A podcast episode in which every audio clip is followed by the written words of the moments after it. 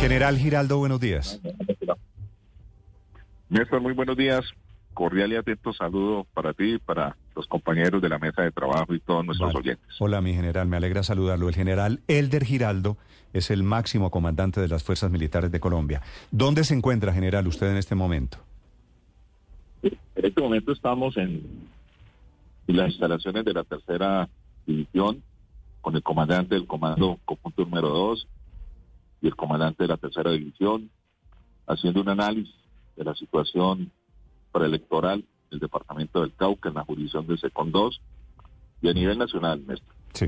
Usted está en el Cauca, el registrador va este fin de semana para el Cauca. El tema de orden público más grave está allí en Cauca, con los disidentes de las FARC y con la falta de ingreso a ese corregimiento del plateado.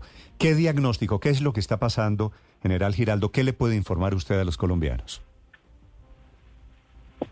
Bueno, Néstor, de acuerdo a la apreciación de situación que nosotros tenemos, en este momento nosotros estamos desarrollando una operación de seguridad que consiste en desplegar un dispositivo de seguridad de área ocupando terreno clave que permita pasar a la seguridad local, especialmente del corregimiento del plateado y otros puntos no solamente aquí del Cauca, sino a nivel nacional.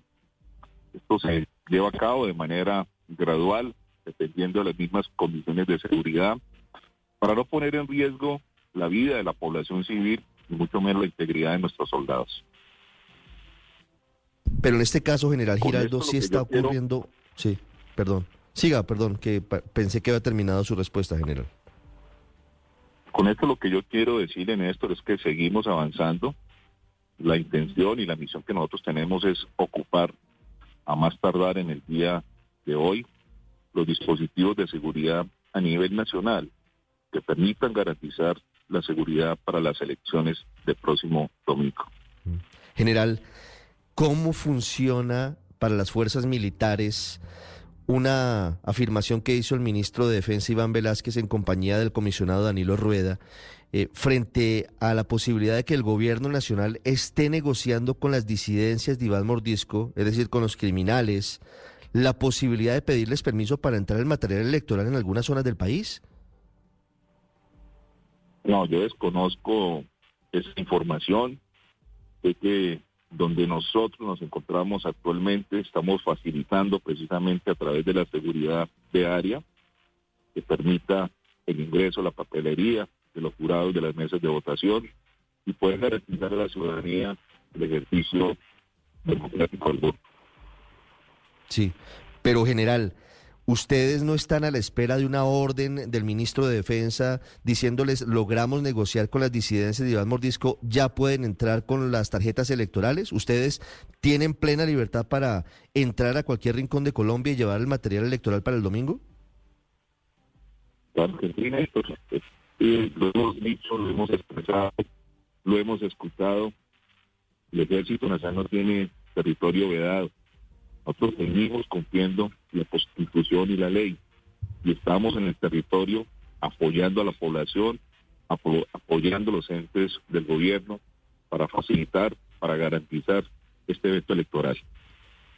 Sí, general Giraldo, si eso es así, si el ejército tiene el control, si no hay zonas vedadas, en el caso del plateado que se ha convertido en el símbolo de esa lucha, sobre todo por la petición del gobierno pidiéndole permiso para ingresar allí, ¿por qué el ejército está ingresando de manera gradual? ¿Por qué el ejército ha hecho dos, tal vez tres intentos y no ha podido tomar control del plateado, general Giraldo? Bueno, aquí lo, lo, más importante, María Camila, es que prima la vida de la población civil. Nosotros de manera temeraria no podemos ingresar a un área donde se ponga en riesgo la vida de la población civil. Lo estamos haciendo.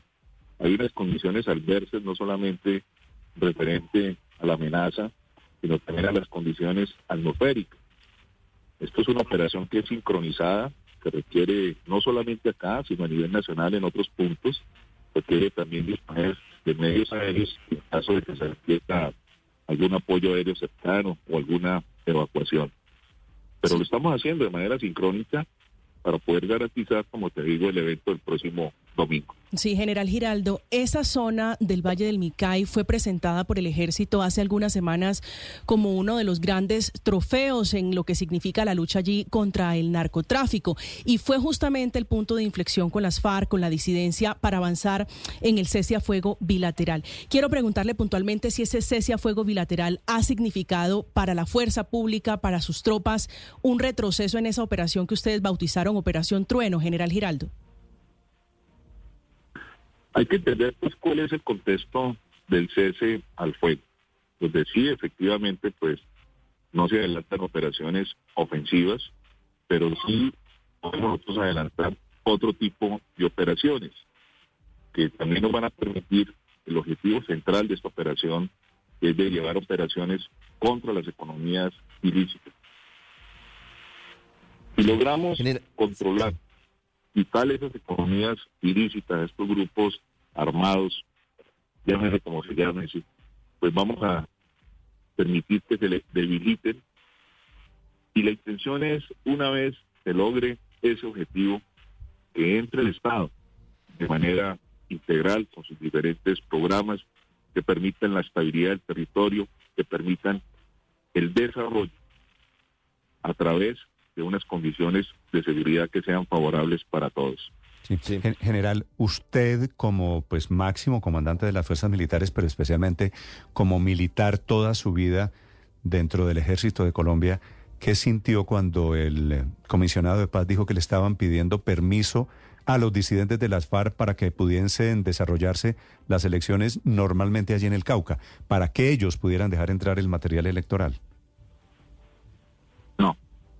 Yo desconozco precisamente esa situación. Aquí nuestra ocupación como militares es cumplir como nuestro deber que está en la Constitución, que está en las leyes. Me aparto pues de ese informe y estamos es llevando a cabo nuestras operaciones. Pero usted no le está pidiendo, usted le está pidiendo permiso a los señores de las FARC, del Estado Mayor Central, como le dice el gobierno, para algo de las elecciones, para que lo dejen hacer su trabajo. No, en ningún momento, en ningún momento lo he hecho ni permitiré que hagan una de Nosotros seguimos aquí cumpliendo con nuestra constitución, repito, contra conductas punibles, siendo el, ejercer la, lo que está a nuestro alcance, a nuestras funciones, de acuerdo a nuestros deberes, ante la violación que se pueda presentar a la Constitución. Estamos actuando, los resultados lo dicen, vamos a seguir adelante no solamente aquí en el Cauca, en el correndito de Plateado, sino en muchos otros que ameritan una especial atención, no solamente a la fuerza pública, sino al gobierno a través de diferentes planes integrales de desarrollo. Desafortunadamente, general Giraldo, la comunicación, la señal no es buena. Entiendo que usted está metido en una zona muy difícil allí del departamento del Cauca. La última pregunta para el comandante de las fuerzas militares, Ricardo. Sí, general Giraldo, ¿Ustedes tienen alguna instrucción en el sentido de aceptar eventualmente que las guardias campesinas y no el ejército sean los que brinden la seguridad en los territorios en donde están las disidencias de Iván Mordisco? No, señor.